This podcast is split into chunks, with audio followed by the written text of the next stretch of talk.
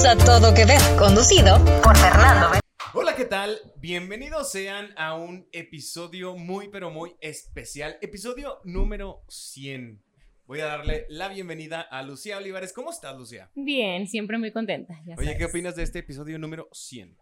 Pues yo aprendiendo que el episodio 100 es muy importante para los podcasts. Digo, estaría bien que lo explicaras. Más adelante les voy a platicar un poquito más. No solo Bueno. para los podcasts, también para la televisión. Sobre todo en la televisión, pero ¿por qué no con eso le damos la bienvenida a Oscar Manuel? ¿Cómo estás, Oscar? Hola Fernando, muy bien, muy contento de que sí jaló mi micrófono y de que tenemos a mucha gente muy linda y muy querida aquí con nosotros. Este es el primer episodio en vivo completamente. Imagínate. Imagínate eso. Imagínate eso. Cuando estés en vivo, en vivo con. ¿Con quién vas a estar? Estamos con todos y con todas y con todos. Oye, es que dicen que cuando quieras hacer algo por primera vez, como tu primer pancake, o tu primer hot cake, O tu primera vez. o tu primera vez, lo hagas con. No, porque. No, lo hagas en vivo. lo hagas en vivo. Oigan, también quiero darle la bienvenida a Adrián Murra. ¿Cómo estás, Adrián? Bien, muy emocionado porque ya es octubre, porque es el capítulo 100 y hay muchos motivos para celebrar. Fuera de tu estudio, Fuera de mi estudio, pero con público en vivo. Tenemos dos cosas que celebrar el día de hoy. Además de nuestros 100 episodios, vamos a estar hablando de eh, todo que ver con la audiencia contra la crítica. Creo que este es un tema muy importante, sobre todo en la cultura pop, porque se ve reflejado justamente en, esa- en esas personas que les gusta Bad Bunny contra quien les gusta... Beethoven. Beethoven. Entonces, casa de los científicos, casa de los famosos, vamos a tener mucho tema de, de, de dónde tocar. Pero como ya lo decía Lucía, ¿por qué no mejor les explicamos un poco de por qué el episodio 100 es tan importante, sobre todo para las series de televisión? Pues resulta que el episodio número 100 de una serie a menudo es un evento significativo en la industria del ent- entretenimiento, porque aunque no es una regla estricta que dicte que todas las series deben llegar a su episodio 100, porque, ojo, podcast que nos escuchan, debe de ser en diferentes temporadas, no es como que, ah, bueno, yo te hago 100 episodios todos los días y ahí está. No, eh, no, No, no, no. no. Nada más Teresa puede hacer eso. Exactamente, exacto, una novela sí podía antes, pero es porque es por temporada. ¿Por qué por temporada? Porque desde que comenzamos todo que ver por allá del 2020, decidimos, porque nosotros lo decidimos, que queríamos hacerle un guiño a las series de televisión y dictar que nuestras temporadas de todo que ver tuvieran 24 episodios al año. Es decir, Mm. solamente las temporadas pueden llegar a tener 24 episodios y lo hemos cumplido. Por ahí de nuestra temporada 2, vamos a mandarle un saludo a Isabel Sesma y Miguel Alejandro. Por ahí comenzamos a incursionar en episodios diferentes que eran atemporales, lo que titulamos Spoiler Alert. Quiere decir que la temporada 2 termina con 32 episodios, porque ahí estaban todos los matemáticos y matemáticas de, "Ah, pero si van en su... Yo creo que todo el mundo andaba con el pendiente contando los episodios. Claro que andaban. Entonces, por eso hemos llegado en este momento a los 100 episodios. Pero ¿por qué es tan importante en las series de televisión? Y quiero que en esta ocasión que estamos en vivo, Adrián Murra me ayude a platicarnos por qué es tan importante este hito. Bueno, específicamente en las series de televisión, el capítulo 100 es muy importante y sobre todo en Estados Unidos, porque al llegar a 100 capítulos, una serie ya podría venderse para que las otras cadenas la compraran, no solo la cadena original donde se proyectó. Y eh, ahí es donde está el dinero, la Eso verdad. se titula, Claudia, la sindicación. Sindicación. Sindicalización. Eh, eh, algo así. Lo mismo. Total, sí se, o sea, sí se han dado cuenta, por ejemplo, que Friends salía una vez por semana originalmente y luego después de cinco o seis años le empezamos a ver Mm. todos los días Ok. en varios canales. Es ahí donde está el dinero. Después, cuando llega eh, las plataformas de streaming, también ahí podían comprar las series y proyectarlas.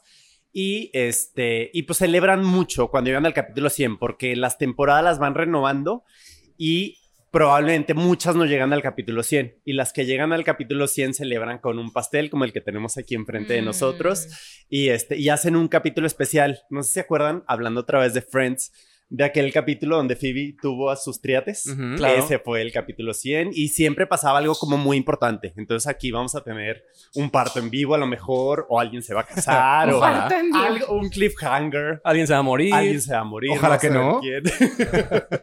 Esperen sorpresas. Entonces, por eso quiero comenzar con no nuestra pregunta usual, pero quiero comenzar contigo, Lucía. ¿Cómo te has sentido en todo que ver? ¿Te hemos recibido bien? ¿Qué has opinado de este podcast y por qué? Híjole, ¿estás, ¿estás listo para esa respuesta honesta? Estoy preparado.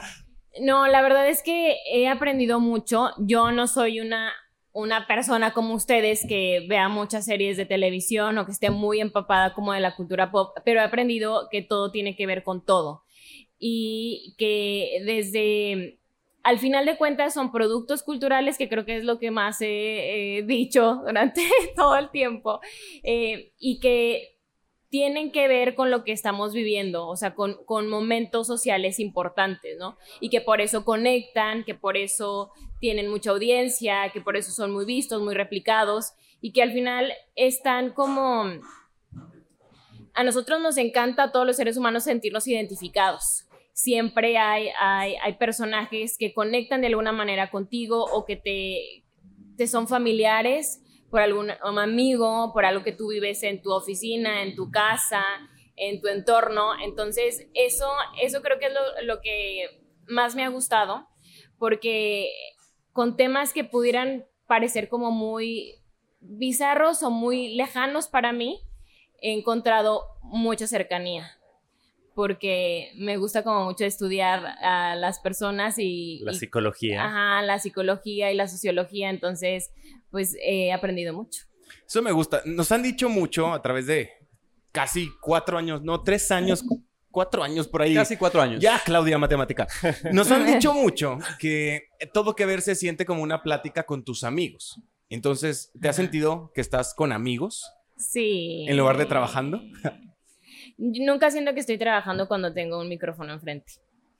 Eso, eso me encanta. Una de las preguntas que más me choca, y hoy lo voy a mencionar, y es para ti, Lucía. Porque de verdad creo que como tú eres comunicóloga, trabajas en, en la Ajá. radio, y creo que la pregunta más débil de un presentador, de un conductor, de un entrevistador es, ¿y tú qué le recomiendas a esa gente que hace podcast? O sea, creo que es eh, fatal. Entonces, más bien la pregunta es. ¿tú recomiendas trabajar con amigos? Recomiendo trabajar. Creo que te haces amigo de la gente con la que trabajas.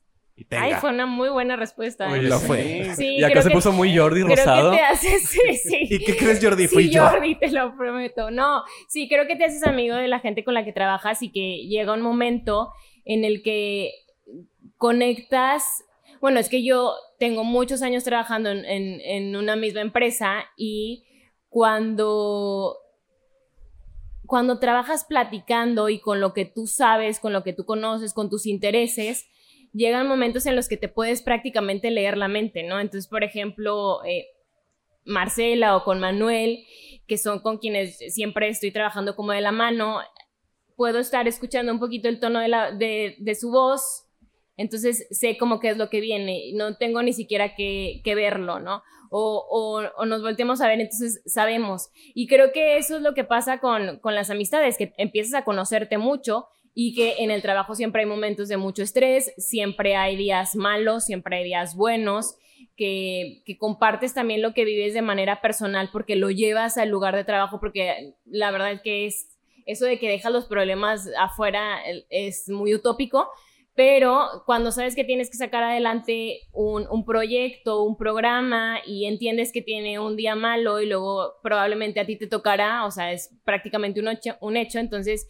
se hacen amistades muy lindas y sí, yo creo que, que más bien es eso, o sea, te haces amigo de las personas con las que estás trabajando. Personalmente te voy a dar las gracias, creo que ha sido una gran, gran temporada, entonces. Mm, gracias. Lucía Olivares, gracias por estar con Gracias. nosotros. Por eso le, voy a dar la bienvenida a una cara no tan nueva en todo que ver. Ya había estado con nosotros en otra temporada y llega a ser parte de este cast Él es Oscar Manuel. No me gusta repetir el apellido, por eso es Oscar Manuel. Oscar Manuel, así como el galán de la novela. Ajá.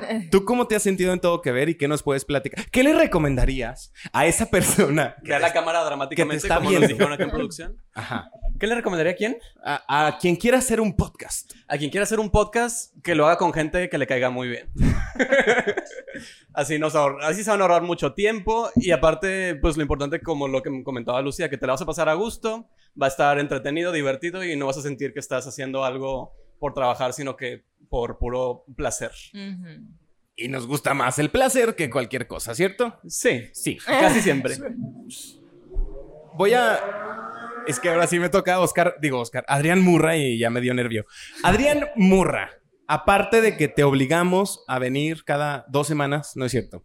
¿Qué nos puedes platicar tú de tu experiencia en todo Dile, que a veces más, a veces más. A veces más, a veces menos. No, yo creo que cada temporada ha sido como un algo diferente, algo nuevo. O sea, creo que algo que caracteriza a nuestro podcast es que estamos constantemente cambiando el formato, Dijo Madonna, ¿va? reimaginándonos, Ajá. reinventándonos cada una de nuestras eras. no, siento que em- empezamos este podcast en pandemia. La verdad es que ustedes no me veían porque no había cámara, pero yo siempre estaba en pijama, con una copa de vino en la mano, con un masking en la otra mano, echado, y era algo muy padre porque era platicar con gente, como lo dijo Lucía, y conocer gente nueva, conectar, hablar de mi tema favorito que siempre ha sido la cultura pop. O sea, creo que yo, si, si la gente me conoce, sabe que lo primero que te va a preguntar es qué estás viendo, qué pensaste de este capítulo, qué pensaste de esta película. Entonces creo que es una manera muy padre de conectar con la gente, porque son temas que todos tenemos en común. Temporada 2 empezamos, no, temporada 3 empezamos a grabarnos en Zoom. Temporada 4 empezamos a grabar en un estudio en persona y ya nos veíamos las caras nosotros, platicábamos.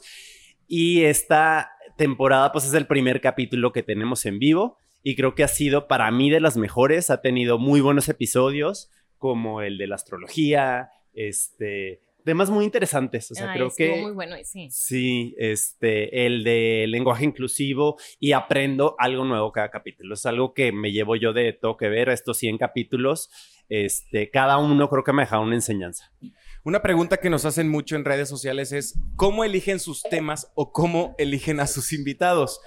¿Quién me puede platicar de eso? Yo te puedo platicar un poquito. Somos muy organizados, aunque no lo crean. Y tenemos un Excel que Sí. tenemos compartido todos y ahí vamos anotando cuando se nos ocurre algún tema que tiene que ver con la cultura pop o que impacte directamente, lo vamos anotando. Y después ya viene el proceso más complicado que es conseguir invitados. Porque la verdad, o sea, los cuatro, este no es nuestra chamba, tenemos otro trabajo aparte. Y los invitados igual, entonces es un pedo coordinar agendas y demás. Pero cuando lo logramos y es un tema que la persona invitada es experta, está, creo que son de los mejores episodios porque se brinda a mucha plática, a mucho informarnos también nosotros, preguntar cosas que de veras queremos saber y se vuelve una plática mucho más enriquecedora para la audiencia también. Yo creo que lo más bonito de todo que ver es como te- tocar temas que no piensas que te gustan o no piensas que podrían gustarte, pero que estás entendiendo al ver series, películas, al escuchar música, al leer libros, como darle un contexto real, porque creo que aprendemos mucho de las experiencias de otras personas, aunque sean ficción, ¿no, Adrián? Sí, sí, estoy completamente de acuerdo. Excelente comentario, Fernando. De acuerdo, Es yo correcto, también. es 100%. Ok a todo lo que acabas de decir. No, sí, creo que es una manera de como conocer a las personas, saber qué opinas de un tema, este, que lo, es, te da más libertad de hablar de un tema de, de algo de ficción, este, porque como que no hay tanto riesgo, ¿no? Y puedes opinar, puedes criticar, hablando del tema de este capítulo, o sea, te da más apertura, ¿no? Creo. La crítica es un tema muy interesante porque yo creo que a nadie nos gusta que nos critiquen y sin embargo No. cuando expones tu obra y sobre todo los escritores que están poniendo su corazón, su pluma, sus pensamientos ahí y que están expuestos a ¿quieres un premio o no? o ¿quieres que sea una basura? Es donde entra esta cosa de ¿estás listo entonces para ponerte allá afuera? Y con eso, ¿qué les parece si damos inicio a nuestro episodio número 100, audiencia contra crítica? Lucía Olivares, ¿qué es lo primero que pensaste cuando te dijimos todo que ver con la audiencia contracrítica? ¿Y qué creen, audiencia que está con nosotros? En primera, gracias, pero en sus celulares en este momento nos pueden poner qué es lo primero que pensaron. La primera palabra, dos, tres palabras, la que quieran, que se les ocurrió. Vamos con Lucía. Audiencia contra crítica. Pues creo que muy ligado a lo que te decía al inicio. Creo, o sea, muchas personas siempre tenemos que saber y tener en mente por qué hacemos lo que hacemos. Es algo que de hecho le digo mucho a mis alumnos. Ok, ¿quieres hacer algo que, que tenga mucho valor, que, que aporte demasiado? O sea, ese puede ser el enfoque quiero compartir este tema, creo que es importante, creo que es necesario, creo que hace falta, es algo que, que por lo general, y es lo que decías ahorita, los escritores pues hablan de, o creen que la importancia está en lo que a ellos también les incomoda, en lo que ellos mismos se cuestionan, lo que ellos han vivido, etcétera, etcétera. Entonces, desde ese lugar puedes tomar una decisión. Me preparo y creo algo que creo que va a ser de mucho valor y que va a aportar socialmente, que viene a visibilizar una problemática, etcétera. Pero también está esta otra parte que es completamente válida, que es veo como de qué pata están cojeando ahorita o qué es lo que, esto que dicen que al pueblo pan y circo, pues es real, ¿no? Entonces, si, si ves ahí una oportunidad de hacer dinero, o sea, de generar dinero, pues puedes generar otro tipo de producto y es válido, o sea, ¿qué te va a generar un premio o qué te va a generar audiencia? Audiencia es dinero, premio es prestigio y eso creo que son decisiones que vamos tomando todos los días, incluso como profesionistas, como personas, prestigio o dinero o fama. Que yo creo que se nota, ¿no? También, o sea, a mí en lo personal, sí a veces me doy cuenta cuando estoy viendo o consumiendo un, un, producto de la cultura pop, estoy viendo una serie que veo que a fuerza le metieron el tema que está de moda uh -huh. o a fuerza quisieron meter algo porque es lo que está vendiendo y ya no se nota tan genuino y ya yo ya no conecto tanto con uh -huh. ese producto, la verdad. Digo, creo que sí es válido como tú lo dices, pero yo aprecio más cuando quien está creando un producto de la cultura pop lo hace en verdad porque es lo que le gusta, ¿no? O sea, Oscar, ¿tú sí. qué opinas? Eh, yo, fíjate que yo me puse a pensar en, desde mi cerebro de mercadotecnia, ¿cuál es el punto de la crítica y por qué sigue existiendo? Porque la crítica existe en todos los ámbitos, en la televisión, el radio, libros, este, programas de radio, en carros, en tiendas departamentales, en lo que sea que tú hagas. Este, o sea, la crítica, la crítica siempre es una constante, pero es algo muy útil. O sea, sí nos sirve mucho sí. la crítica porque, no sé ustedes, pero yo, por ejemplo, cuando voy a comprar algo en Amazon, lo primero que veo es lo que ha comentado la gente que ya lo compró. O sea, sí me interesa saber de primera mano a alguien que ya vivió la experiencia qué es lo que me tienen que decir del producto o servicio. Pero también hay muchas críticas que no son constructivas. Uh -huh. O sea, hay críticas que no te informan muy bien qué es lo que estás, lo que tú necesitas saber para decidir si consumes o no. Entonces también es importante eso si me pongo en los zapatos de un crítico, o sea, saber que tu trabajo va a impactar en una decisión de compra de un cliente, de un consumidor normal. Y por lo mismo tienes que hacer una buena chamba, o sea, detallar bien el por qué estás diciendo lo que estás diciendo y que sea de una manera lo más objetiva posible. Entonces, este, sí, la crítica, a mí me encanta criticar todo, pero pues trato de que sí sea algo que le sea útil a las demás personas. ¿Sabes qué? También pensé yo en cómo hay muchos juicios cuando tú dices, y esto ya lo habíamos platicado, que estás viendo tal cosa o que te gustó tal libro. Y, y cuando sientes hasta como pena porque dices, ay, es lo que todo el mundo está viendo, o ay, ese libro que todo, todas las personas de mi edad ya leyeron, que es como que no me eleva ¿no? Intelectualmente y me pone como muy con el promedio y siento que eso es precisamente cuando alguien sabe que un programa de televisión, una serie, una película, un libro, todo mundo, a todo mundo le gustó, es como que uh, no es tan... Es que hasta te ajá. quieres sentir especial, ¿no? De que yo soy la única persona Ajá, que no ha o visto Game of Thrones. o- Ajá. Pero o yo- también, o sea, también vas conociendo tus fuentes de crítica. O sea, yo escucho muchísimo a mi familia y amigos porque sé que más o menos nuestros gustos van medio alineados. Pero, o sea, yo creo que cosas que me dan mucho coraje es que me mega recomienden algo. Y me algo que te tome tiempo coraje. o dinero. O sea, un libro. Algo así de que te, te va a tomar un rato leerlo y te digan, sí, léelo. Y que no te guste es de que, híjole, pues bueno, aprendí que no te voy a hacer caso después, pero pues Luego- como quiera ya perdí mi tiempo. Pero, no al está- revés, ¿no? O sea, que no hay está gente... padrísimo el por qué me recomendó esta basura. ¿Por qué, ¿Por qué piensa que me va a gustar Twilight? Pero luego ya pienso que hay gente que si me recomienda algo ya sé que no me va a gustar. Ah, de que sí. si a tal persona le encantó, tal- no, no, pues no me va a gustar. Ajá. No, bueno, que la importancia de, un, de una crítica es, Mm. pues el primer objetivo debe ser informar, no tanto como que tirar hate o... Porque se, ahí se rompe ya el objetivo, que es este, dar información. ¿Qué piensan ustedes, Adrián y Lucía? A mí me gustaría saber qué es lo que piensa el público ahorita aprovechando que tenemos audiencia aquí en, en vivo. ¿Qué fue lo primero que pensaron cuando escucharon la frase todo que ver con la audiencia y la crítica? Fer, ¿tenemos algunos comentarios? Tenemos muchos comentarios y de verdad gracias. En primer lugar por acompañarnos, por aguantarnos, por estar aquí. Por escucharnos, por y por- compartirnos, por etiquetarnos, de veras lo apreciamos mucho. De verdad que sí, 100% todo que ver, sí, sí, sí. Pero uno de los comentarios o algunos de los comentarios fue la importancia de escuchar, el rechazo, la seguridad o la inseguridad, la confianza, el chisme. Simon Cowell, me encantó Simon Cowell Sí, porque mí pues es un, un Es un ícono de la un crítica. jurado de la crítica. Claro, Sí. que después estuvo con Britney Spears. Ahí ju- jurando. Ah, fueron jueces en. X Factor, sí, claro. Fueron jueces en Los haters. También dice haters. Los ¿no? Los Haters. Dice cancelación, también, pues sí, Mm. ya en un caso muy extremo. Eh, hay un emoji de una mano así, a huevo. ¿Quién fue? Tiene mucho que opinar. Oye, Y me dan una palabra clave que tiene todo que ver con este episodio número 100, que es Rotten Tomatoes o tomates podridos. ¿Se acuerdan de esta fábula? Porque sí sucedía, ¿eh? No es, no es fábula, de hecho sí. ¿Y les sí. aventaban tomates? Y les aventaban. No podridos, por eso dije fábula, pero sí, antes era coherente para las personas sanas Claro, en su juicio por supuesto. Desperdiciar el súper. En el teatro se usaba, ¿no? en el teatro. aquí Eh, en la entrada les, o sea, les checaron la bolsa a ver si no traían tomates. Claro. ¿verdad? No nos Ah, van a sí. aventar. Ni toronjas. Porque sería más duro una toronja que un tomate. Pero Rotten Tomatoes es un sitio web que se dedica justamente a eso. Reúne las críticas de varios, es que no quiero ser redundante, pero de varias personas, no solo de la prensa, porque vamos a hablar un poco más de la prensa y qué tiene que ver con, o cómo puedo estudiar para ser crítico, Claudia. Porque sí se puede, sí podría ser un crítico de la cultura pop de, de sobre todo varios temas o de varias categorías de premios. De los Oscar no, porque eso es todo otro tema que no tiene todo que ver. Claro.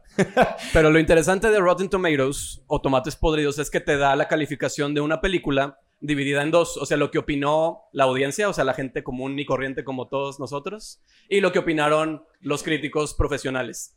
Entonces, eh, en este episodio vamos a hablar un poquito más a detalle de las películas que tienen más diferencias, o sea, que a la audiencia le encantan y los críticos no, y viceversa, y está muy interesante ver la razón de esas Fíjate decisiones. que acaba de suceder una cosa histórica, porque llega una película a los más recientes Oscar, a los premios Oscar de- del año pasado, de 2023, porque así es, es según el año, que de hecho estaba como comprando críticas o haciendo que sus amigos y sus amigas Tuitearan, ¿no? O sea, estaba como en campaña, ¿no? Lo vimos en los Oscars. No me acuerdo, la verdad, el nombre de la actriz, ni me acuerdo el nombre de la película. Aquí, si alguien no me ganó, puede spoiler ayudar. alert, no ganó, no ganó. no ganó, pero una actriz que hizo una, eh, rompió las reglas un poco de la academia, no oficialmente porque no, hay una temporada de campaña, ¿no? Donde las películas que quieren ser nominadas a los Oscars a mejor, película, mejor guion, mejor actriz, mejor actor,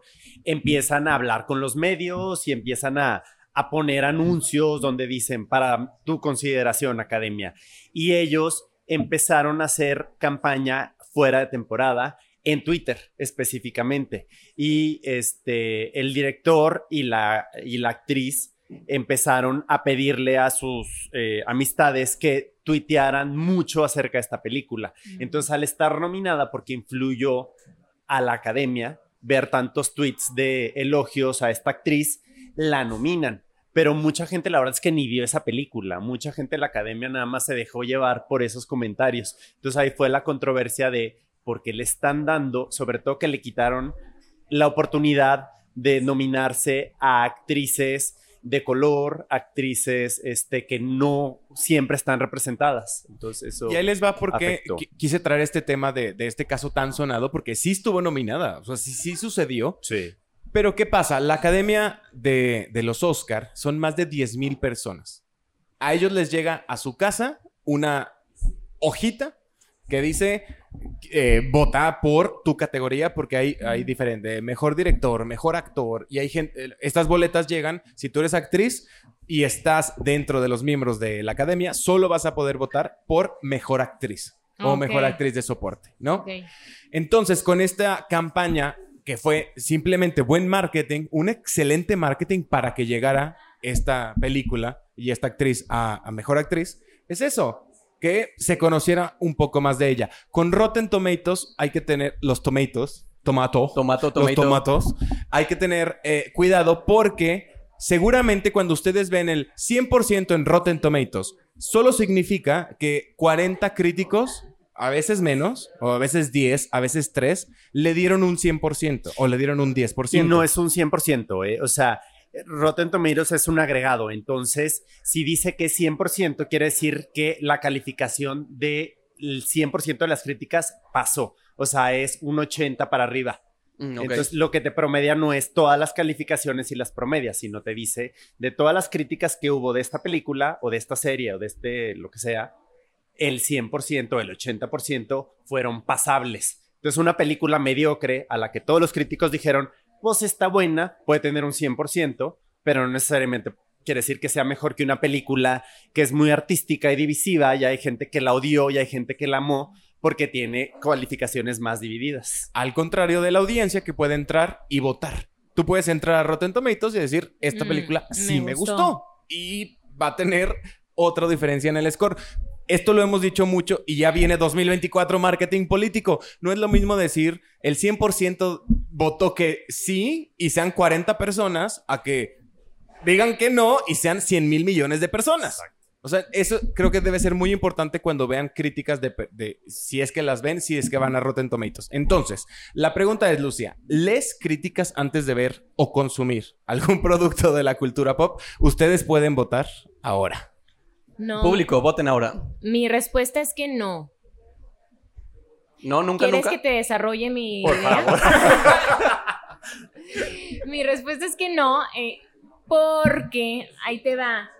Siento que, mira, Héctor Becerra, que era amante de, del cine, siempre hablaba de las películas y él tenía un programa precisamente de cine y hacía recomendaciones, iba al cine a ver las películas y hablaba de todo lo que estaba en cartelera, tanto lo bueno como lo malo, todo, todo lo veía. Y siempre mencionaba de que tiene una calificación de tal en Rotten Tomatoes, siempre lo decía. Y, y decía algo que es completamente lógico. Los gustos son los gustos. O sea, a ti te va a gustar algo y eso no tiene nada que ver si es bueno, si es malo, si está bien hecho, si no está bien hecho. O sea, te va a gustar. Toma eso, religión. Y puede ser que tú digas, ay, me gustó mucho o no me gustó y la película sea maravillosa, pero pues no me gustó, ok, o sea, eso es un gusto como a mí me gusta, él me gusta, o sea, me gusta esta comida, no me, es tal cual, es, Es un gusto. personal, ¿no? Ajá, O sea, es algo quien. personal. Yo la verdad que cuando quiero ver, eh, no sé, una serie, una película, lo suelo hacer o porque me llama mucho la atención el tema, porque es como muy importante y siento que es algo que, que no me puedo perder, o sea, que tengo que, que saber, o porque me lo recomiendan. Y entonces como que confío si me lo están recomendando, digo, pues bueno, no me pasa nada si veo una película eh, y no me gusta, pues bueno, ya queda como para el anecdotario, pero no suelo ver. Lo que sí me pasa es que ya luego de ver algo y si me gusta me obsesiono y entonces ya empiezo a buscar y a buscar y a leer más de Después de todo. verlo. Después, si me gustó mucho, eh, Ya les ya, críticas, ya, ves qué opina Ajá, la demás pero gente. después antes no. ¿Tú les criticas? Yo sí leo críticas, pero rara vez les hago caso. No, para las cosas para, a las que sí les hago caso de críticas es cuando es, por ejemplo, una secuela o remake o refrito de algo que a mí me gusta mucho. Mm. Es algo de Star Wars, algo de Alien, algo de Indiana Jones. O sea, ahí sí, porque yo le tengo tanto apego a ciertas cosas de la cultura pop que si siento que lo que van a, sacar ahora no es bueno, pues prefiero no verlo para no dañar mi percepción que tengo de, Mm. de la serie o la película. O sea, sí impone lo que dicen los otros fans de... de- Sí, sí. sí. impon- De hecho, bueno, al final del episodio damos recomendaciones y voy a dar una que de hecho, un libro que nunca leí porque me decían que estaba muy malo. No nos digas, no nos digas aún. Pero luego retomamos. Pero sí, o sea, les hago caso cuando es algo que ya conozco y que me gusta mucho. Cuando es algo nuevo, la verdad me vende más un tráiler que una crítica. Mm, eso sí. ¿Tú escuchas críticas, lees críticas? Yo la verdad es que sí leo mucho críticas antes de ver este o de leer un libro, sí me interesa. Es que la vida es muy corta y hay muchos libros, hay muchas películas y nada es peor que estar bien- perdiendo tiempo en Netflix viendo una serie que está malísima cuando sabes que allá afuera hay, o sea, creo que sí es un arma de dos filos, ¿no? Con la niña no. Con la niña no. Mm, No, porque, o sea, sí te puedes dejar llevar por las críticas y perderte muchas cosas muy buenas, como ahorita dijo Oscar. Yo nunca leí este libro porque todo el mundo me dijo que era malísimo y no sé, spoiler, si le gustó o no, ahorita nos vamos a enterar. Al final. Al final al de este final. capítulo no se vayan. Pero este, a mí sí me es útil, la neta, leer críticas. Me gusta cuando me sorprende y aunque me interese el producto y me digan que es malo, pues lo voy a ver. Si no me interesa y dicen que es malo, pues reafirma mi postura de que, ay, pues mejor o sabes qué otra cosa también yo veo más útil con el tema de críticas. Ahora yo casi todas las veo en YouTube. Pero ya tengo como a mis dos, tres críticos Sí. a los que sí les hago más caso porque siento que tenemos un gusto Ujú. similar. Me Sí, eso es igual. importante. Entonces, sí, y muchas veces lo que ellos dicen no es lo que dice la crítica en general. Pero yo les hago más caso a ellos porque sé que lo que han recomendado antes va más con mi estilo. Yo prefiero no leer ni escuchar críticas. Uno, por el miedo al spoiler, porque creo que me, me gusta mucho descubrir cosas o, o interpretar cosas que estoy sintiendo en la película sin que me hayan dicho, esta película es lo máximo. Recientemente pasa con Barbie. Y ah, el hype. Hablemos del hype. No sé cómo voy a traducir hype, pero la emoción o el- Anticipada. la anticipación, anticipación. que tenía con Barbie fue al revés. A ver, la gente decía, qué buena película es Barbie. Es una buena película. No era lo que esperaba. Sin embargo, jamás leí una crítica porque creo que le hubiera quitado impacto al discurso de Ferrara que, mm, que sucede. O sea, si me hubieran dicho como, a ver, es una película, digo, ya sabía que era de una Barbie, entonces ahí no, no tiene que ver. Pero si me hubieran dicho es un poco más meta hablando de tal La compañía, el Cosa. feminismo, el- la mujer, ¿no? Eh, sí, la disfruté más no pensando qué es lo que iba a pasar con Barbie, con la Barbie en el mundo real, que sabiendo que era una Sí. lo que nos pasó a todos porque sin querer todos empezamos a escuchar, bueno, a polarizar esta película Sí, pero también yo siento que esa película le sirvió mucho a la crítica. Tanto la buena como y a la los mala. hombres La crítica... heteros. La crítica de los hombres conservadores y demás, siento que fue una mega herramienta de marketing. Hubo una cuenta de una chava en Instagram que empezó a subir el póster de Barbie, pero con, ya es que a veces le ponen frases de críticos, de que para que la veas, de que cinco estrellas, excelente, empowering, pero esta chava puso frases de críticos que no les gustó. Y de que, the feminists are gonna kill us. Y de que, media estrella. O sea, ese tipo de cosas las puedes usar también para el marketing. Porque hay críticas, hay películas que se prestan mucho a críticas muy divididas. Entonces, pues también puedes jugar con eso. Es que son los temas sensibles. Creo que las, las películas o los productos que son buenos, o sea, que están bien pensados, van a incomodar a una parte, ¿no? O sea, por ejemplo, Barbie es un ejemplo perfecto de, ok, el tema del feminismo y de la construcción de las sociedades y de qué pasa en un mundo súper machista y qué pasa, o sea, como lo... Pero no Lo crees que ya sabíamos que estamos viviendo un mundo de hombres No, dirigido por hombres. no, ¿No? No, o sea, no, no pienso así. Creo que es como, ok, te muestran aquí el, el mundo de qué pasa si las mujeres eh, usas como esta parte del empoderamiento y minimizó al hombre. Y que, es, eh, que fue como... Ojalá. No, porque es exactamente lo mismo. O sea, lo que plantea la película en Barbie es, ok, estaba, el mundo de Barbieland estaba horrible porque los hombres se sentían mal, por eso se enojaron, por eso quisieron tomar como si fuera una guerra y tomaran todo y vamos a luchar. Y era como el ejemplo al revés de lo que, lo que ha sido el machismo durante muchos años, minimizar a la mujer, cosificarla, nosotros tomamos las decisiones, tú no... Y por eso, por eso existía este, este enojo. Y, y estaban expresando, cuando llegaron las Barbies de, de vuelta a Barbieland, que ya era Ken's World, o no me acuerdo cómo se llamaba, es como este movimiento feminista alterado y de, y de mucha, de mucho enojo, porque era en realidad como tristeza disfrazada de este enojo. Entonces, claro que habrá quien no lo entienda, porque creo que para entender bien esa, esa película tienes que tener la mente muy abierta y, conocer, o sea, saber de historia y, ser coherente con lo que estás viendo. Entonces habrá personas que digan, no, pues a nosotros déjenos como estamos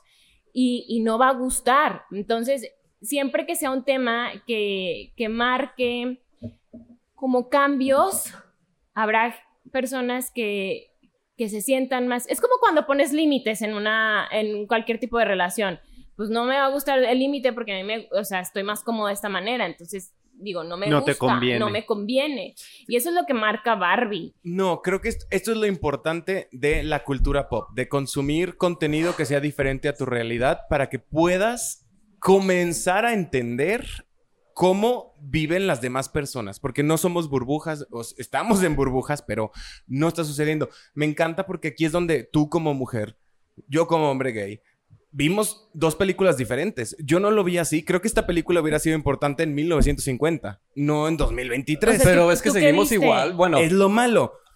Porque seguimos igual en un mundo donde no debería suceder esta, pregunta debió haber comenzado, de verdad, creo que hace 40 años, no ahorita. Pero, es ¿cuál pregunta?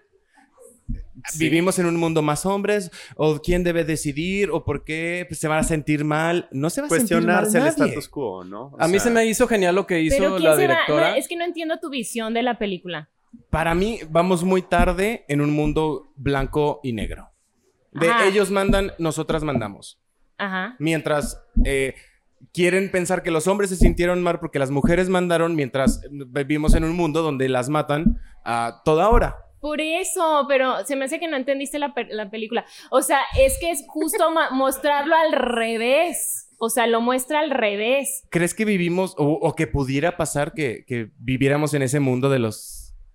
De, lo muestra al revés para generar la incomodidad del hombre. Esa es la utopía. No podemos vivir en un mundo donde alguien mande.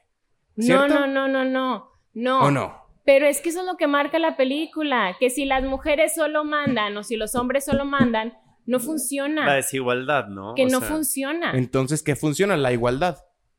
La equidad. Claro. La equidad. La equidad. Busquemos la diferencia. La igualdad.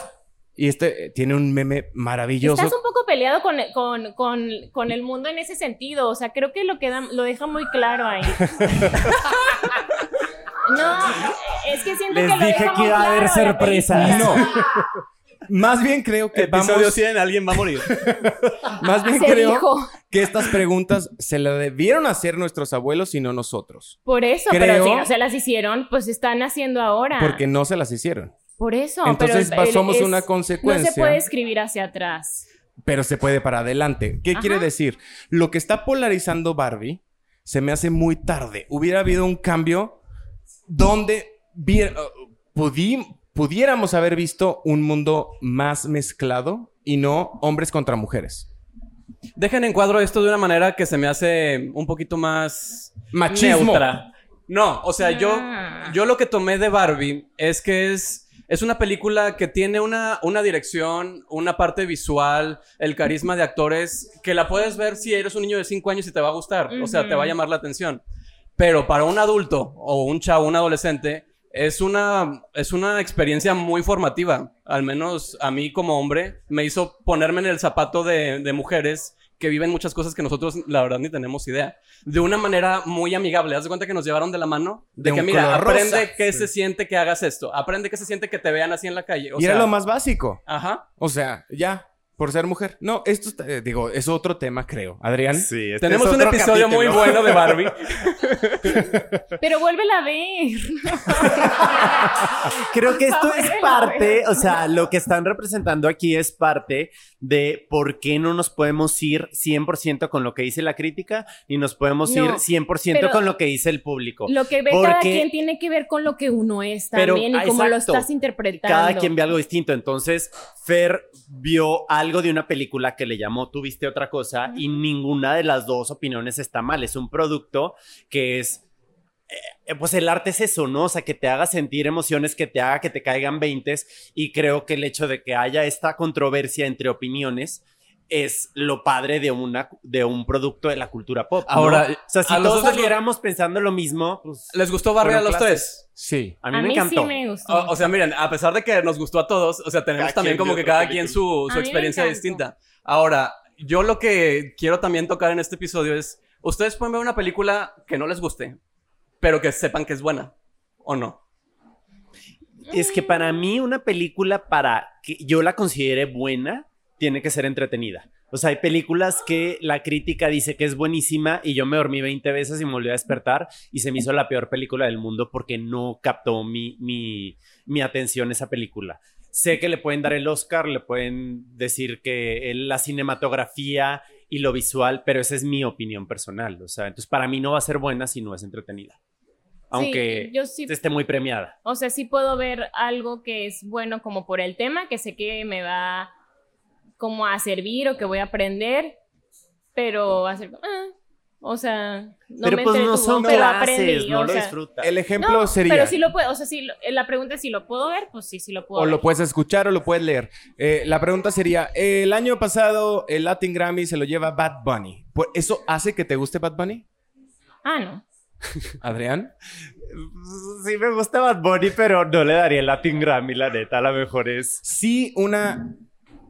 A mí no me preguntaste y a mí sí me gusta. ya sé, por eso no lo hice.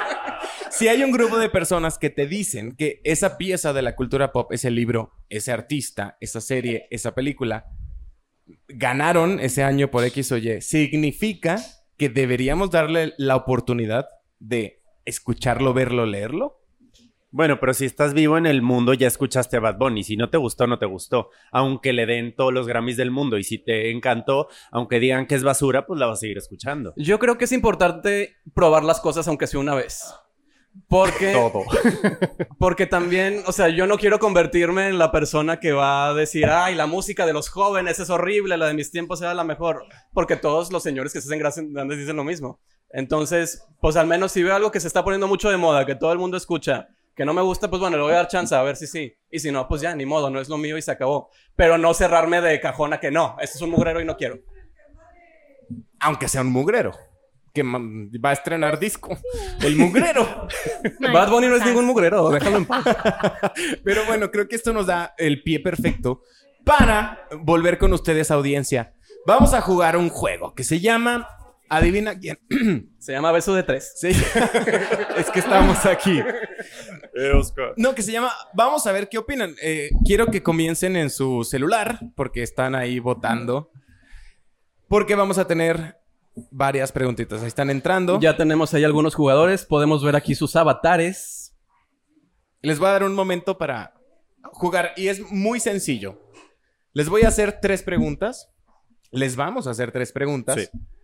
Sobre temas relacionados a la cultura pop y... Oye, Fernando, Oye, Oscar. pero va a haber premios. va a haber premios. ¿Ah, sí? Sí. Muy bien. Vamos a ver qué, qué es lo que ¿Qué opinan. vamos a preguntar? La audiencia son... eh, vamos a decir preguntas de, de Como encuestas, ¿no? De la cultura pop. encuestas. Son preguntas de opción múltiple, ¿sí, no? Correcto, sí. Sí, sí, sí. ¿Estamos listos? Nos Sí, indican que sí. Nos indican que sí son preguntas de opción múltiple. Sí, Laura. Bueno, pues ahí les va. Pregunta número uno. ¿Cuál crees que es el artista que tiene más premios Grammy de la siguiente lista? The Beatles, Michael Jackson, Madonna, U2, Bruno Mars o Adele. ¿Por O qué no Bad está Bunny. Taylor Swift? Contesten no rápido Bad porque hay límite de tiempo, ¿eh?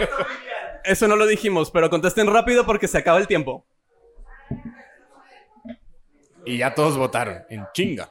Excelente, ya tenemos todos los votos. Muchas gracias.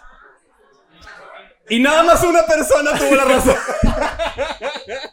Yo creo que este es el tipo de ejemplos que, es lo que decimos, ¿no? Como, como los Beatles, como Michael Jackson, como Madonna, Madonna. Adele, Yo no hubiera pensado que tienen Madonna. más. Y esto tiene que ver, uno, con ¿Vamos la- a saber quién fue esta persona o no? No vamos a saberlo. Pero, Ah, bueno. pues, ¿no vamos a preguntar o no? ¿O va a ser...? A ver, vamos a hacer también la dinámica Que levanten en la físico. mano, ¿quién votó Levante por la mano quien los votó por los Beatles? No, pero ¿quién votó por YouTube y ya, no? Mm, No, que sí, todos porque lo van a saber cuál es la respuesta ganadora. Ajá. ¿Quién votó por Michael Jackson? ¿Quién votó por Michael Jackson? ¿Quién votó por Madonna? ¿Quién votó por YouTube? Ganaron Ah, Ganaron las Reyes Velos. Fue YouTube. Yo hubiera votado por Madonna, fíjate. Pensé en, ¿Verdad? Madonna. Ajá. Porque creeríamos, bueno, en- yo lo primero que dije fue, quien tenga más álbums, pues tiene más Pues oportunidades. los Beatles, ¿no? O sea, que tienen una carrera y que son como el icono de referencia de la banda Sí, que es Michael Jackson también. re- reconocida por todo el mundo como la música más influyente, ¿no? Y cuando salió, fue considerado los Beatles como una boy band. O sea, la gente en su momento no. Era como el One Direction de Era los como el 60 One Direction de, de los 60, exacto. De hecho, la crítica en el periódico, en aquel tiempo viejo, o sea, sí les tenía como titulares de, creemos que los escarabajos, sí son escarabajos. Los ¿no? escarabajos. ¿Escarabajos? Pues sí, ¿no? Los Ajá. Beatles. Los Beatles. O los Ah, sí. coches. Sí, sí, sí, si claro. lo quieres ver de ese lado. Los Volkswagen Beatles. Ajá, eh, son una porquería y no creemos que tengan éxito. No lo vemos en el futuro. ¿Y qué creen? No van a perdurar, dijeron. Pues mira, no ganaron tantos Grammys. Pues sí, Como YouTube. ¿Están listos para la siguiente? Sí. ¿Listos para la siguiente pregunta? A ver, sí, yo la leo. Ok, ya estamos. Muy bien. Corre el tiempo en 3, 2, 1. La pregunta es, ¿cuál es el libro más premiado? Las opciones son 1984, 100 años de soledad, El Conde de Montecristo, Crimen y Castigo y Don Quijote de la Mancha. ¿Cuál será? ¿Cuál será? ¡Y nadie! Aquí nadie le atinó. Aquí nadie sabe nada. A ver, vamos a hacerlo en físico para que vean quién es el que ganó. Que no va a ser nadie. ¿Quién Pero, a ver, vamos a ver. ¿Quién votó por Don Quijote de la Mancha? Yo hubiera votado por eso Yo también, la neta. Pero pues 100 no, no es. Oigan, no quiero que Oscar sea mi maestro. se me ¿Quién votó miedo. por Crimen y Castigo? Respuesta No incorrecta. ¿Quién votó por El Conde de Montecristo? Incorrecta también. ¿Quién votó por 100 años de soledad? Autor latino a huevo, pero incorrecto también. Y nadie votó por el ganador que fue en 1984. George Orwell. George Orwell. Pero hablando de... Una utopía otra vez, Lucía, te hablan. No, no es cierto. Hablando de 100 años de soledad, se ha dicho mucho. Ya la grabaron, ¿eh? Por cierto. va- Se va a estrenar en Ah, Netflix. sí. Y lo dijeron, ¿saben qué? Vamos a decir que no. Todo que ver con 100. Todo que ver con 100 años de soledad. Pero no es cierto. Es una estrategia de marketing que están utilizando. Igual que Bad Bunny. Para que lean el libro, ¿qué? No, para no, no. sacar la sorpresa. Para sacar la sorpresa como lo haría Beyoncé en su disco Lemonade. En su disco Beyoncé, ¿no? También fue sorpresa el primero. Bueno, el, Y- el de antes de Lemonade. De decir Netflix acaba de estrenar esta miniserie de 10 capítulos que se llama 100 años de soledad. ¿Qué tal, eh? Yo sí creo que va a estar bien confusa. Muchos Mm. Josés, 100 Joséses. Entonces, bueno, sí, ahí está vemos. rebuscadón ese libro. Lucia, ¿quieres leernos la Sí. siguiente pregunta? A ver. ¿Listos para la siguiente pregunta? Esperemos que ahora sí gane alguien. Ay, no, es que a ver si veo las... ¿Cuál es la actriz que ha recibido tantos premios Oscar como Razzies? Los racis. Sí, Ahorita vamos a hablar de los racis. Meryl Sí. Streep. Ay, no. A ver, ayúdame. Julia- Oscar, Julia Roberts. Emma, Emma Stone, Stone.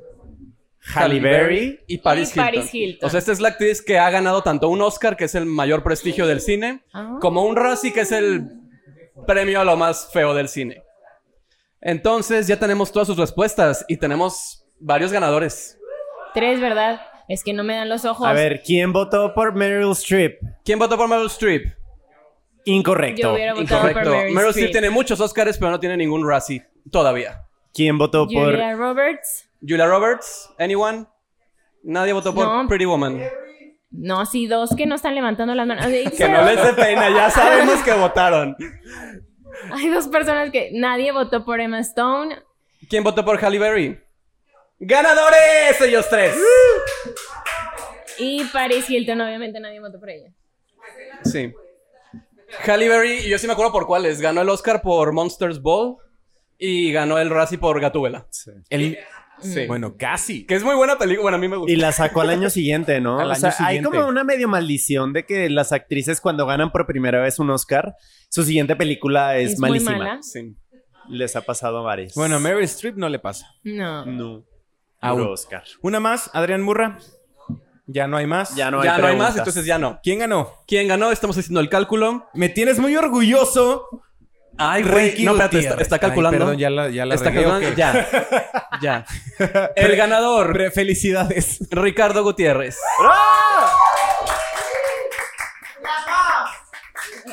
La más. Y hablando, ahorita que decía Oscar, un poco de estos libros, eh, libros clásicos que fueron criticados en su lanzamiento. El último, el último, me da coraje. Cien años de soledad. Los miserables. ¿Qué? Matar a un ruiseñor. Si lo dices en español suena padrísimo. Matar a un ruiseñor. Suena más agresivo de lo que. Debería. Y la última, Harry Potter. ¿Sabías que? ¿Sabía- ¿Sabías tú que? Eh, el primer libro de Harry Potter lanzado por allá de 1998. 98. 98. 90 y- sí, es 97, pero no, vamos Ah, a decir 97. 98. eh, fue muy criticado por la prensa británica. O sea, decían, este libro... Nada. Y agárrense porque viene Nada que ver.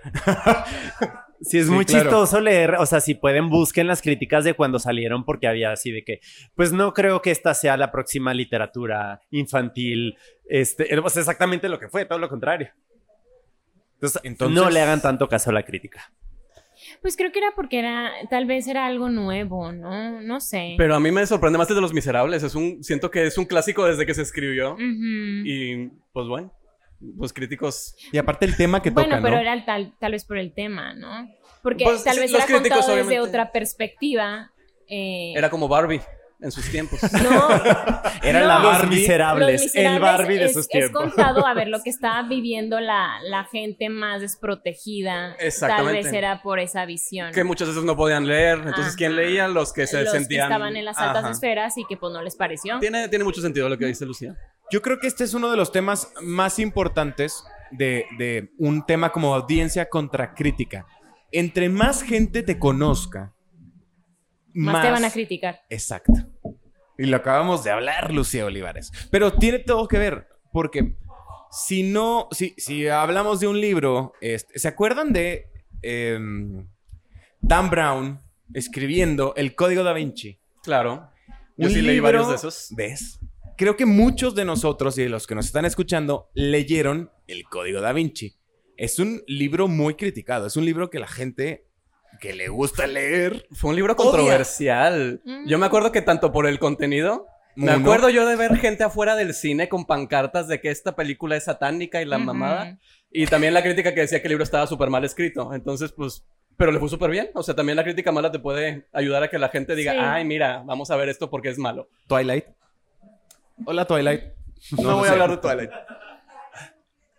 Pero, ¿leyeron el Código da Vinci? ¿Les gustó? Yo ¿No les sí. gustó? Yo creo que me acuerdo levemente que lo leí, pero mi mamá eh, sí los leía todos y estaba como un poco obsesionada con, con, con ese tema. María Magdalena, chica. Y bueno, todo lo que hizo. pues es que obviamente El códex. se mete con la religión, ¿no? Entonces, pues claro que va a ser criticado y claro que va a ser polémico y claro que va a ser morboso, todo lo que tengas que hacer como un poco a escondidas, eh, pues va a generar mucha gente que esté ahí viéndolo y que a lo mejor se reserve un poquito su opinión y que esté buscando la crítica. Me parece bastante Creo que en, el la- tema. en los libros y en la literatura pasa mucho eso, ¿no? Como hay un libro que todo mundo está leyendo y este gente que normalmente no, no se No lee. dedica a leer, este, y todo mundo lo lee, el, el secreto, 50 sombras. El Código da Vinci, 50 sombras de Grey. 50 sombras de y Grey. siempre son muy criticados, perfecto. ¿no? Algunos al- al- a través de los años, como Los Miserables, como Harry Potter, la crítica ya la- los considera buenos y hay otros que se quedan como con la imagen de que es pues literatura Sí, como no de One la Hit mejor Wonder. calidad. de que sí, le fue bien, pero no es bueno. Bueno, One Hit Wonder hizo... Bueno, sí, son como 20 ya sé. O sea, sí, Dan Brown sigue sacando libros. Sí. Y- Pero cada vez peores. Bueno, o sea, yo leí de niño el Código da Vinci y el de Ángeles y Demonios, Mm. que me Ese encantó. Ángeles y Demonios hasta que llega al final, que salen con una mega mamada. Pero lo demás muy bien. Y luego hace poquito, que hace como cuatro años, leí otro que se llama Anda, ya ni me acuerdo cómo se llamaba. Pero fue de los pocos libros que dije, no. O sea, no. De Dan Brown. Sí. Ángeles y demonios es el de los papas, ¿no? De El de la los papas, sí. y no sé qué. Ajá. El que se me gustó Sí, porque pues aprendes... final es malísimo. El ¿no? final dices... No, no, no. La sí. película me gustó más porque le cambiaron el final. Sí. Pero sí creo que tocó un tema pivotal en los 2000. O sea, sí creo que la religión ahí ya empezaba a peligrar, sobre todo ahorita. Sí. Pero sí creo que le dio justo donde debería de, como para poder decir, agárrense de aquí que tengo el secreto. Hablando del secreto, ¿cuál es el secreto? ¿Leíste el secreto? No. No, yo tampoco. No, pero yo creo que todos escuchamos, ¿no? De que. Pero ¿cuál era el secreto? El secreto. de que. De, de- Díselo de- el secreto. Ana. decreta las cosas. Ah, ¿no? el de decretar, sí. ¿no? Ay, O sea, Mejor... sí. alguien Ah, lo sí vio en un podcast o se lo dijo su mamá o. O sea, alguien que lo leyó te lo platicó. Pero es muy buen El marketing. secreto. O sea, sí querías leer el libro para saber cuál era el secreto ¿Cuál de es el secreto? Cuando pues es una oración, lo que pudieron haber hecho. La Biblia tiene buen marketing también. Sí, Todo el mundo la cuotea, pero no sabe nada. Todo el No, mundo la compra, pero nadie la lee. Todo el mundo la tiene en el cajón, En los todos hoteles, los hoteles hay una. y Biblia. nadie sabe nada. Oigan, la siguiente pregunta dice, ¿cuál crees, si pudieras rankear de estas seis películas, que fueron las más aclamadas por la crítica en el momento en que salieron? No estamos hablando de un momento actual, sino simplemente en cuanto salen, ¿cuáles crees que fueron las más aclamadas por la crítica? Este es para el código también del... ¿Nuestro público? Ajá, y ya lo hicieron. Nuestra Ah, ya lo audiencia hicieron, ok. sabe muy bien lo que está haciendo. Ay, van muy rápido. Déjenos Según explicar. Nuestra audiencia. No, que no lo han hecho, dicen. Sí, ahí está. ¿No lo ¿No han, lo han hecho? hecho? A ver, es uno que dice más aclamadas por la crítica. Rankea las siguientes películas según las más aclamadas por la crítica. Y tenemos tres likes, gracias. Sí, ya, ya, ya varios lo hicieron. A ver, les vamos a dar tiempo. Ay, hay un chingo de Ay, likes. está cambiando. Denos like. En tiempo real. Muy bien. Ya tenemos todas las respuestas. Seguimos, no, seguimos. Bueno, mientras tanto, quiero preguntarles algo. Oh, oh. ¿De qué es el pastel? Tres leches. Ah, qué Cien rico. leches. ok. Ya hay de todo. ya hay- Ok, es ese tipo de fiesta. Yo no venía preparado, pero le entramos. Ok. Vamos con las respuestas. Vamos a ver qué dijo la audiencia. La audiencia actual, o sea, ¿dónde estamos? O sea, la audiencia obviamente. La, la audiencia, sí, de este episodio 100 dice que la película número uno fue la película de Armageddon. Por allá del 1998. Es así. 98 antes de Me acuerdo que esas eran dos VHS porque estaba muy larga. Como No Titanic. cabía en uno. Y según nuestra audiencia, la película de Sharknado es la menos aclamada. De estas seis que pusimos, que es Armageddon, Armageddon, El Greatest Showman, Cruel Intentions, Jumanji, Ocus Pocus y Sharknado. ¿Y qué creen? Les tengo... Yo pondría a Ocus Pocus en las primeras, fíjate. A ver. A Cruel Intentions también, Armageddon. Les tengo noticias. A ver, Todo mal. todo mal. Todo que ver con todo mal. Pues resulta y resalta que Sharknado es la película más aclamada por la crítica. Representa el 82% en Rotten Tomatoes sobre la crítica. ¿De la crítica o de la audiencia? De la crítica. la crítica. ¿Estás mamando? No. ¿Ya viste esa película? No. ¿Y qué creen? Eh, Armageddon tiene tan solo el 38%. Es la última. O sea, todo lo hicimos al, revés. Y Ocus Pocus tiene el 38%. O sea, quedarían en quinto y sexto lugar. Para continuar con Jumanji y Cruel Intentions, que tienen el 55% de la crítica. Y justo en el segundo lugar, The Greatest Showman, con el 56%. O sea que Sharknado le gustó más a los críticos que cualquier otra. No lo Es puedo que yo creo que también como crítico, o sea, si a ti te contratan para escribir de Sharknado, vas a basar tu opinión no comparándola con el Ciudadano Kane. O sea, vas a decir, para lo que está tratando de hacer esta película, Claro. que es entretener con una trama un poco ridícula. Tara Reid. Ahí salía Tara Reid. ¿no? Tara Reid es- ¿Se acuerdan del caso de Scary Movie? La primera Scary Movie que salió, Tiene todo que ver. hubo muchos críticos que dijeron, es que esta película no la puedo criticar. La disfruté, punto. Porque pues no la puedes comparar con una película Mm, bien. No sea científica, Claudia. Exacto. ¿A qué vas a ir a ver Scream? ¿De qué se trata Scream? No, Scary Movie. ¿Era Scary Movie Scary o era Movie. Scream? Scary Oh, Movie. pues la- Sí, sí, sí. O sea, porque es una parodia a otras Sí, películas. es parodia, entonces no vas a utilizar el mismo criterio para criticar Sharknado o Scary Movie que el que utilizarías para criticar una película que está tratando de tocar temas serios, ¿no? Que quiere ser arte, ¿no? O sea, entonces creo que ahí lo que pasó en este caso con Sharknado es que la crítica dijo, bueno, para una película ridícula que entretiene y que hay un tornado con tiburones, pues lo hicieron bien, o sea, yo le doy una buena calificación.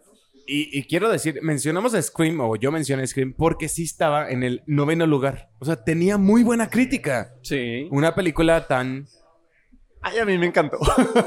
y es de mis películas favoritas, la neta, Scream. ¿Cuál es tu favorita de las Screams? De todas las seis. La neta. La, la, uno, o sea, tiene un, especial, un lugar muy especial porque me encantó y la vi ocho mil veces en VHS, pero ya de todas... La 4 es buenísima. La 4 a mí también. Esa es sí. Y la última es Yo muy pongo buena. la 6. Sí. La 6 Vamos con, con otro dato curioso. Willy Wonka, aquella película de 1971, porque ahí 3. Eh, It's a Wonderful Life y El Mago de Oz de 1939, imagínate. Ima imagínate. Sí, me acuerdo. Mm. Estrenaron, de hecho, como fracaso. ¿Te acuerdas de esos tiempos? Me acuerdo. A la previa. Para después, en la actualidad, decir que son una de las mejores películas hechas por el ser humano. Lucía Olivares, ¿estás de acuerdo? Eh, creo que tiene que ver con los, el tiempo, ¿no? O sea, si en 1939 no fueron como fracasos o no fueron bien recibidas por el público, tal vez estaban como adelantadas al tiempo, ¿no? Y ya se hacen eh, en otro momento y gustan, es porque ya había como tal vez la apertura o la recepción podría ser distinta. Yo creo que también es Algo eso. similar pasó con Thalía y Dualipa, ¿no? O sea que neta, Igualito. Ve los videos musicales de Thalía en su momento en los noventas con sus flores y, ridículo- y lo mismo que está haciendo ahorita Dualipa y en su momento la criticaban y decían, esta vieja ridícula. Es que Ajá. a mí me tocó en vivo. O sea, O sea, la moda, ¿no? y ahorita sí está eso. tiempo. También le pasaba mucho a las películas de Kubrick. En 2001 fue de que Sí. súper mal recibida, de que qué es esto, nadie la entiende. Y ahora es de que, uy, Wow, la mejor En las película. listas de las mejores Ajá. películas de la historia ajá. está. Hay dos que yo no entiendo cómo eh, tienen tanto fama. ¿Cuáles? Y me, me van a... re- Es que a mí me gusta Twilight. A ver, si me estás escuchando, a mí me gusta Twilight. Y los libros, y las películas también. Eh, la naranja mecánica Es muy buena. Y The. Shining. No entiendo de dónde eh, eh, está padre esas dos películas. No entiendo. Y yo me acuerdo, o sea, estudiando cine, todos, todos mis maestros decían. Es que es la mejor película, tienes que ver esto y tienes si que tienen entender sus tomates esto". a la mano, este es el momento. Y yo veía las películas y decía, es que o no la entiendo o, o- o creo que la gente está haciendo borrega y, y nomás la está siguiendo por...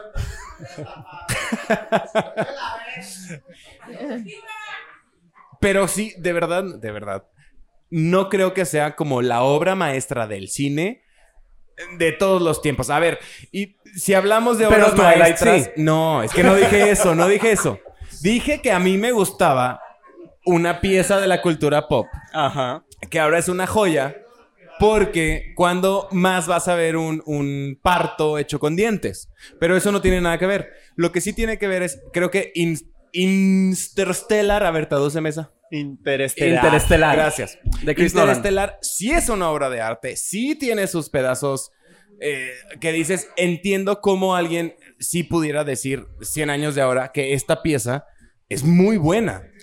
Pero The Shining, la verdad es que no, ni la naranja mecánica. ¿Sabes qué pasa también con películas que fueron, o series de televisión o libros que fueron muy revolucionarios en su tiempo, o comedias que fueron muy disruptivas en su momento? Las ves muchos años después dices, o sea, si no la viste en su momento, la ves y dices, ay, pues esto ya lo he visto mil veces, pero si lo ves en el contexto del tiempo en el que salió, fue muy revolucionario. Creo que Stanley Kubrick inspiró a mucho el cine. A mí me pasa con Twin Peaks, la serie, que la veo ahorita y se me hace aburridísima. Pero los creadores de mis series favoritas, de Lost, de, o sea, de mil series, se basaron en ella porque en su momento los influyó porque era diferente a todo lo que estaban haciendo. Ellos ya lo mejoraron, o sea, Lo actualizaron. ajá, como dicen de que este Twin Peaks caminó para que Lost pudiera correr o Ajá. Ahora, yo creo que otra cosa que juega aquí un papel importante es como el hype, o sea, la conciencia cultural de las películas. Eso. O sea, tanto The Shining como La Naranja Mecánica son películas que, aunque no las hayamos visto, ya sabemos Que existen. imágenes. Ajá. Tenemos ya imágenes en la mente de lo que trata. Entonces, como hay tanta gente que nos dice que están buenísimas, que A ver, vuélvela a ver. O sea, por eso te digo. O sea, puede que cuando ya la veas, digas, ay, pues para todo el hype, como, como que no es para tanto. Ajá. Así. Y si lo hubieras visto sin saber nada, igual y si dices, ay, mira, me gusta. Podría ser, podría ser, pero vamos a, a seguir confiando y esta tiene que ver, todo que ver con la siguiente pregunta para que alisten sus celulares. Agarren sus celulares todos. ¿En qué confían más? Y ustedes comiencen, Lucía, Oscar, Adrián. ¿En qué confían más? ¿En la recomendación de redes sociales que digan, esto está buenísimo? ¿En la recomendación de cualquier persona cercana a ustedes? Le pusimos amigos por... Ajá, amigos, familia, todo lo que Familia, sea círculo cercano. en persona. O una recomendación de la prensa, que en México eso tiene mucho que ver, pero vamos a hablar más adelante. ¿En qué confían más ustedes? ¿Tú, Lucía?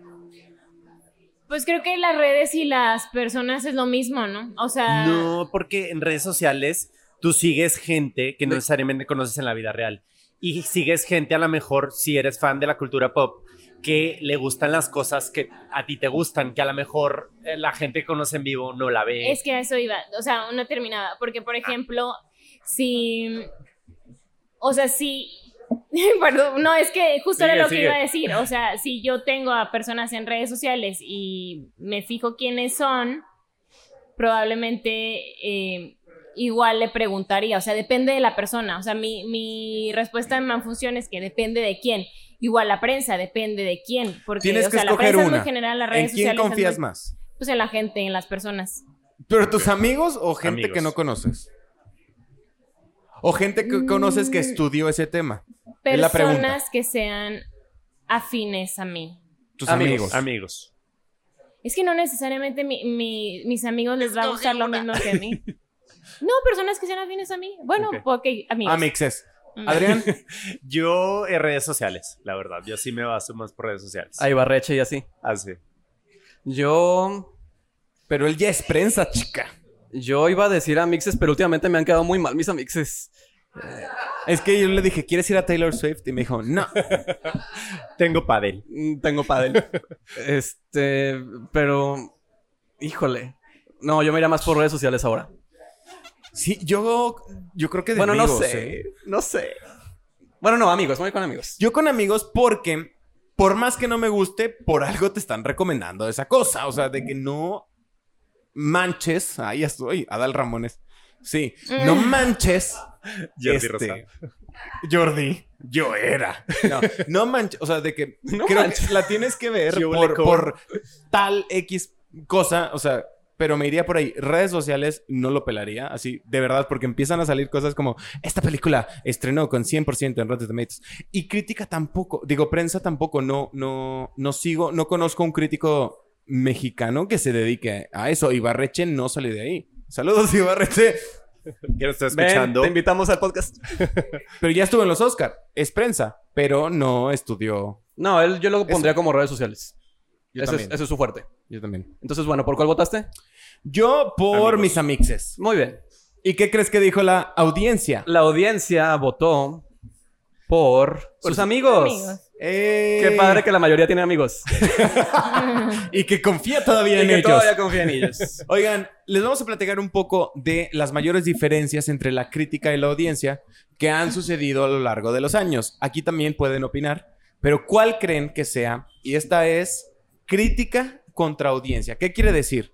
Que los críticos le dieron una mejor calificación que la audiencia.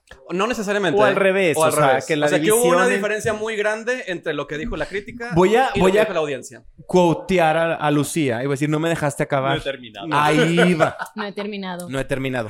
Te y esto es histórico. Esto no es cuando salió la película, esto es al día de hoy, 2023, 24 de octubre. 24 de octubre. Hoy. Y tenemos de opciones a The Witch, muy buena película. The Witch. A Bob Esponja, que esa la neta no la vi. Spy Kids, que me encantaba de niño. The Joker. Y Twilight. Lucía, ¿cuál crees que sea de estas películas, Adrián, Oscar, la que mayor diferencia tiene? A O ver, sea, de nuevo. ¿Cuál polarizó más a Twilight, los no críticos? Ahí te va The otra vez. Witch. The Witch, The Witch. Bob Esponja, Spy Kids. ¿Te acuerdas de Spy Kids? Mini espías. Ya la van a hacer serie o ya salió la serie con sus hijos. The Eh, Joker The y Twilight. el, el, El Guasón. el, El bromas. El Joaquín Phoenix. El bromas o Pues. Crepúsculo. Esa. Yo pienso que esa. Yo diría que Crepúsculo también. O sea, tenía muchos fanáticos y la crítica la, la criticó. Yo votaría, pero yo me sé la respuesta, entonces mejor no voy a decir. Me abstengo. Oscar, ¿cuál es la respuesta? la respuesta correcta. Bueno, la mayoría de la audiencia votó por Twilight. ¿Y no es? ¿No es? Y no es. La correcta es. Hay dos personas que votaron por la correcta, que es Mini Espías. Ojo, esta pregunta, digo, esta película, perdón, no era para todo mundo, ¿no? Era un Para poco niños. más para, Para niños, niños. al igual que Bob Esponja, pero de repente también la animación te sorprende porque tiene mayor audiencia de la que, que- de la que creerías que tiene, ¿no? Y de repente hay joyas de la animación como Ataque de Titanes. No sé cómo le pusieron, ¿eh? Eh, eh, Ataque de titanes. no, Ataque sobre los Titanes. Lin- Attack on Titan. Claudia, la lingüística, ayúdanos. Attack on Titan, Attack la de on anime, Titan, ¿o no? Sí, Sí, pero es esa, ataque de titanes o ataque sobre los titanes. Ah, no, yo no sé tanto. bueno, Ricky. Bueno, eh, tie- tiene eh, mejores críticas que joyas de la cinematografía que usted conoce actualmente. Fíjate, de las series estábamos viendo hace poquito un artículo que sacó Rolling Stone de cuáles son las 50 mejores series de este nuevo milenio que lleva 23 años. Y Sí, Game sí of Thrones estar, ¿no? estaba entre ellas, pero muchas series eran series animadas. Bojack Horseman le ganó a muchas series que creerías que son, o sea, creo que está en, el- en la posición número 10. ¿Mm? Pero es que la animación te permite mucho, o Dalia sea, estaba así. Te, te da oportunidad como de jugar con muchos géneros. Y más con- barato. Es más mucho más barato realizar estas producciones, por lo tanto el guion es imprescindible. En lugar de venderte una actriz que, que venga Kristen Stewart a interpretarte algo La o sea, actriz que de va a costar más. Game of Thrones, de hecho, llega a la posición número 30. Que yo decía, bueno, yo la pondría en número 3, o 2, o 1. Y no, se va hasta el 30. Por la polarización, Por las mismo. últimas temporadas, ¿no? Yo creo. Ah, si, si, si hubieran basado en las primeras, a lo mejor hubiera tenido una calificación más alta. Quieren hablar de las menores diferencias entre la crítica y la audiencia. O sea, ¿dónde estamos más, ¿Más eh, parejos? de acuerdo con estos señores que se creen críticos? No es cierto. Señoras, señores, señores. ¿Será eh, Matrix Resurrecciones? ¿Será con Scream? Ya les dije. Eh, ¿Con Avatar? ¿Con Jurassic Park? ¿O con Guardianes de la Galaxia?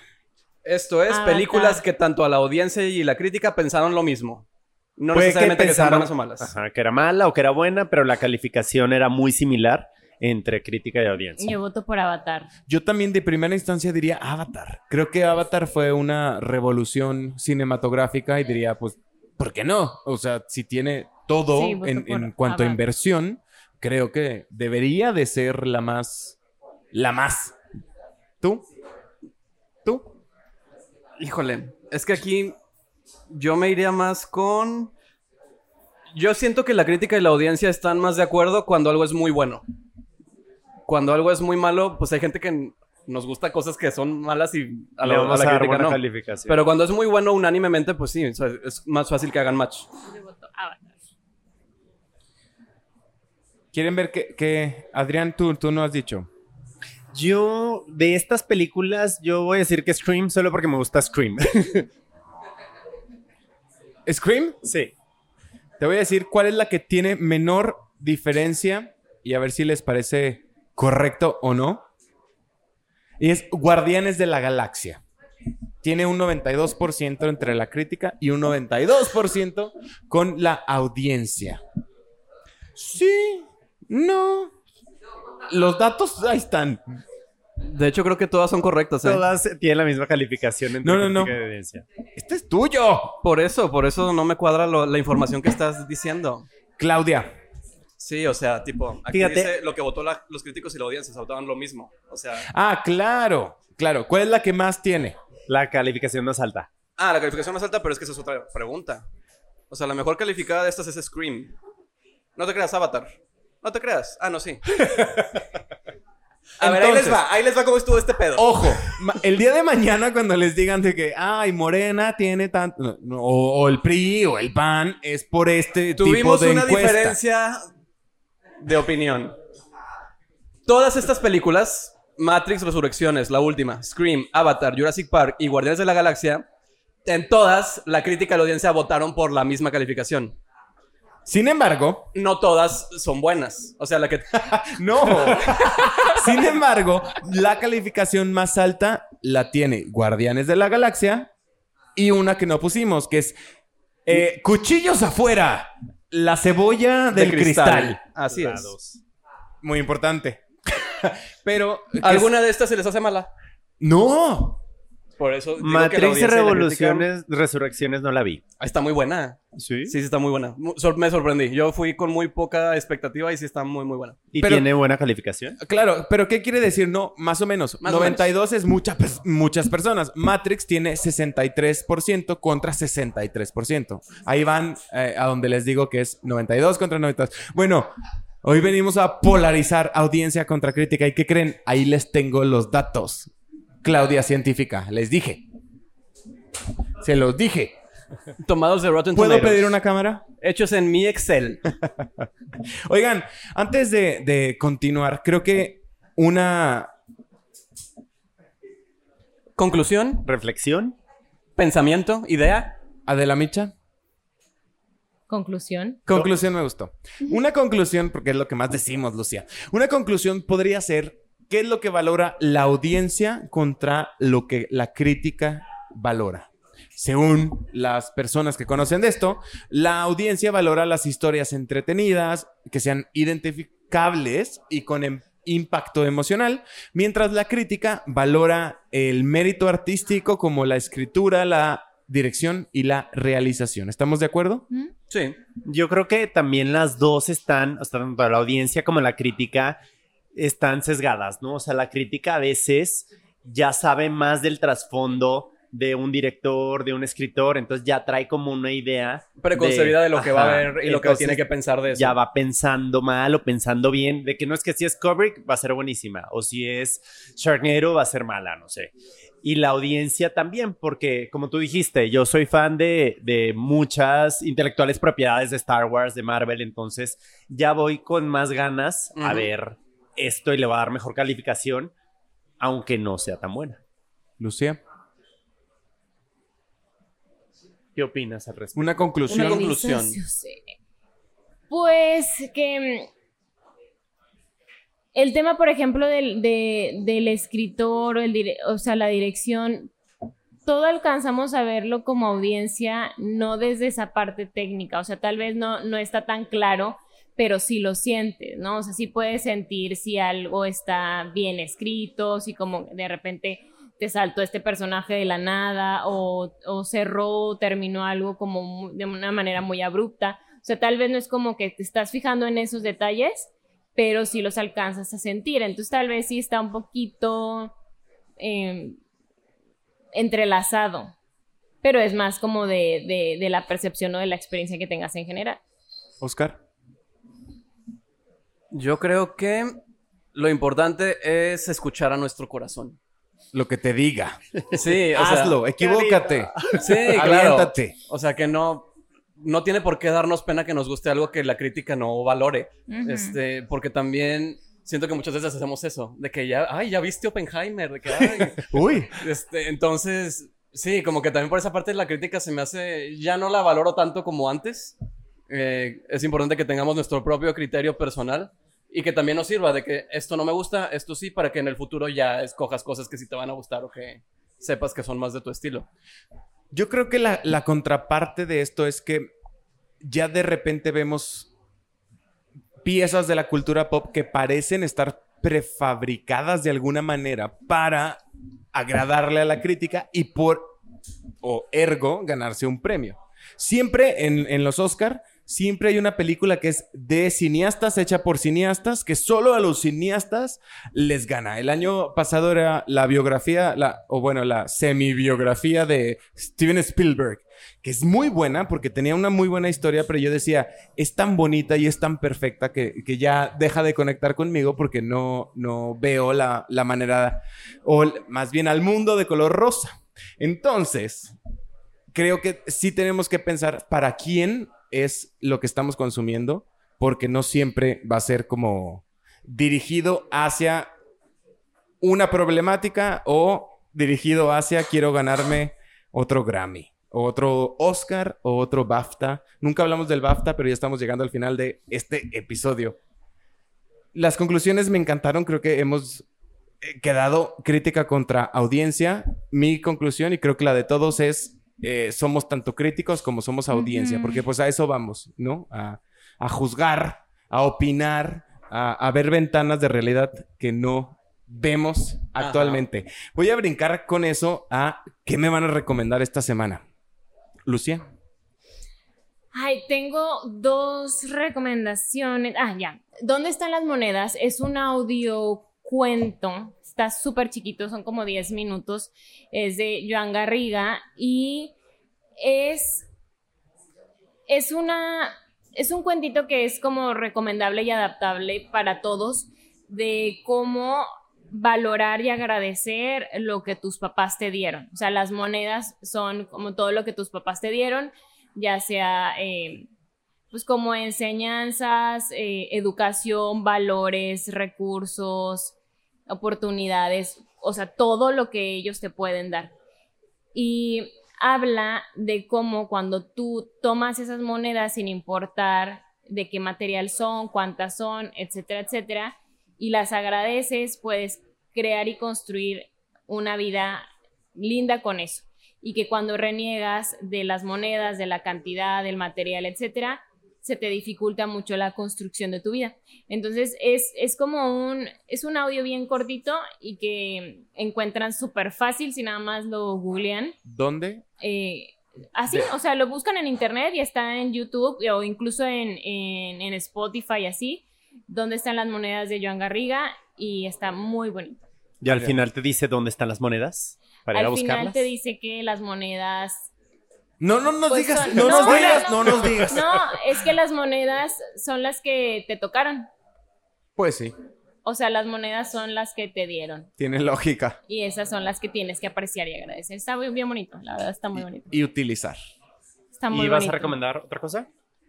Dijiste dos, ¿no? El, ah, sí, El Principito también, que digo, un libro que yo creo que todos hemos leído en algún momento, pero me lo recomendó mi psicólogo en mi última sesión y creo que es de esos libros que todos recordamos de chiquitos, pero que cuando ya los lees en otro momento de tu vida eh, entiendes los mensajes diferentes. Sí.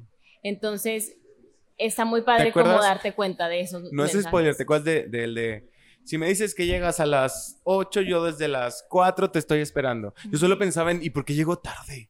Sí, ¿por qué llegaría cuatro horas tarde? O, o antes. Está muy bonito. Adrián, ¿qué nos vas a recomendar? Yo les voy a recomendar un libro que estoy leyendo ahorita. Ya voy como en el 60% del libro.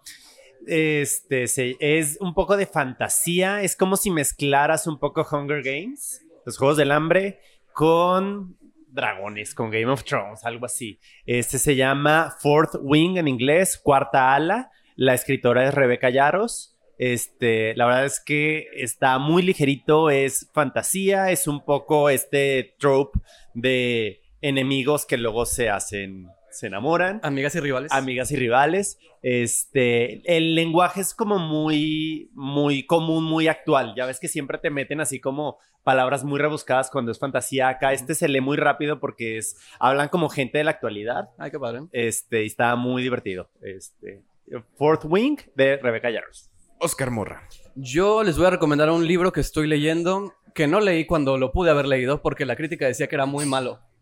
Es.